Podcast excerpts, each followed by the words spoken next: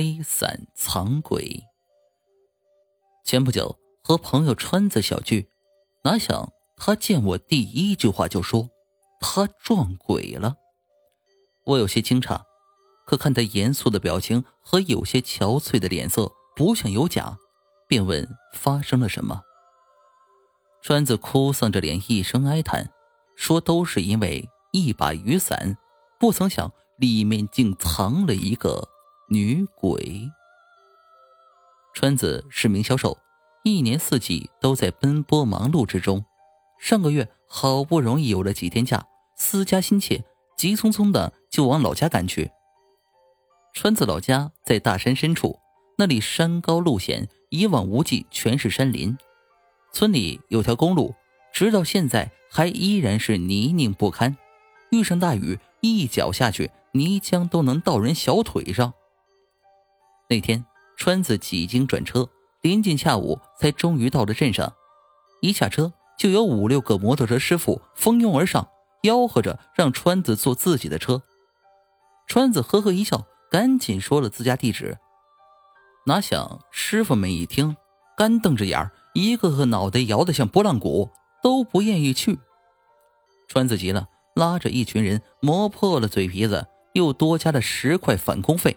才终于有一个一天没开张的师傅勉强答应下来。川子老家离镇上依然有些距离，估摸着得有二十公里。川子上了车，感叹这些跑摩托的心太黑，学起城里出租还要返工费。一路疾驰，路行一半，天忽然就变了，原本晴空万里，瞬间就乌云密布，滚滚雷声从天边响起。不等两人反应过来，倾盆大雨就已刷刷落下。摩托车上装有大雨伞，淋不到两个人。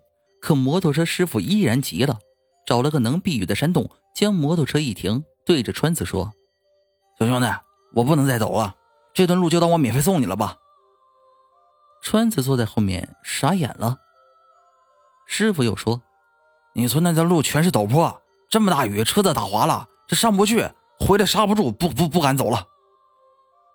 川子当然知道这个道理，可是这里离家里还有好几公里路呢，得自己走回去啊。可好话说尽，师傅就是不走，于是只能悻悻下了车，看着摩托车摇摇摆摆的离去。雨越下越大，川子试了试在雨中行走，可是这雨淋的根本睁不开眼，打在脸上还火辣辣的疼。突然间，川子发现路边草丛里有把雨伞，还是黑的，也不知道是谁落下的。川子走过去拿起一看，伞没坏，只是看样子有些年头了，木头的伞柄被磨得发亮。川子心里笑开了花，心想这可真是瞌睡来了有人送枕头，撑开雨伞，乐呵呵的就往家走去。回到家，天已经黑了。川子将那雨伞挂在了屋檐下，奔波了一天，吃了个饭，洗个澡，直接躺在床上就睡着了。半夜，川子迷迷糊糊听见窗外有人呼唤自己的名字，一声又一声，隐约是个女人。川子实在太困了，恍惚一阵也就继续睡沉了。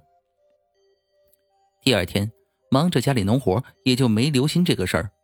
到了晚上，川子刚睡下不久，窗外再次传来呼唤，声音清晰可辨，不断的叫着川子的小名。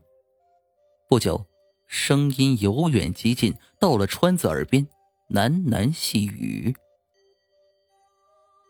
川子迷糊着眯眼，侧头一看，发现床边有个披头散发的女人，正弯着腰与自己对视。嘴巴一张一合，不停的发出声音。川子吓得毛骨悚然，想醒来，却发现怎么挣扎也无济于事，身体动不了了。都说这鬼魂叫人答应不得，一旦答应，那魂儿就没了。川子只能不断的告诉自己，千万别答应。也不知道过了多久，川子突然发现没了那女人的呼叫。眼睛也终于能睁开了。可这个时候，川子发现自己发烧了，全身滚烫，高烧。第二天一早，川子老爹得知这事儿，二话不说，拉着川子就去村里的一个老人家里。这老人无儿无女，是个阴阳先生。老人说，川子遇上了不干净的东西，也就是鬼魂。老人烧了些纸钱，化了一碗符水给川子。喝完之后，川子高烧立马就退了下来，人又生龙活虎了。本以为这事儿就过了，哪想当天晚上川子刚关灯闭上眼，那声音又出现在窗外。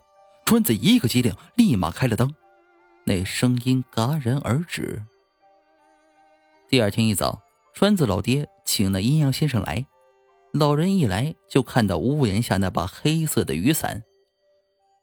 老人问川子老爹：“这伞是哪儿来的？”川子在一旁说：“是自己从路边捡的，当时雨大，碰巧看到草丛里有伞，以为是谁掉的，就拿来遮雨了。”老人也没多说，取下雨伞，拿着就往山里走去，吩咐川子老爹带上线香、黄纸钱跟上。等到了一个荒芜的山谷里，老人将雨伞放到地上，点了香，烧了纸钱，拍拍手就让大家回去。川子全程不明所以，但又不敢多问。回了家，老人才说那伞里有鬼，刚才只是把他送走了，自己也没那道行。能超度或者消灭。老人说，路上有两种东西千万不能捡，雨伞就是其中之一。雨伞适合祭灵，阴魂野鬼无处安身，便藏匿到雨伞中去。谁要是捡了，无异于将鬼带回家里。要是能遇上厉鬼，一家人都难得善终，不得好死。川子听得头皮发麻，一脸后怕，又问。第二种东西是什么？老人说：“当然是钱了。这东西对谁都有诱惑力，有些心术不正的人就会利用这点，在路口放上钱。要是有人捡了，那钱要么是买命的，要么是消灾的。总之，捡了的人都会不祥。所以啊，路上的东西千万别随便去捡。”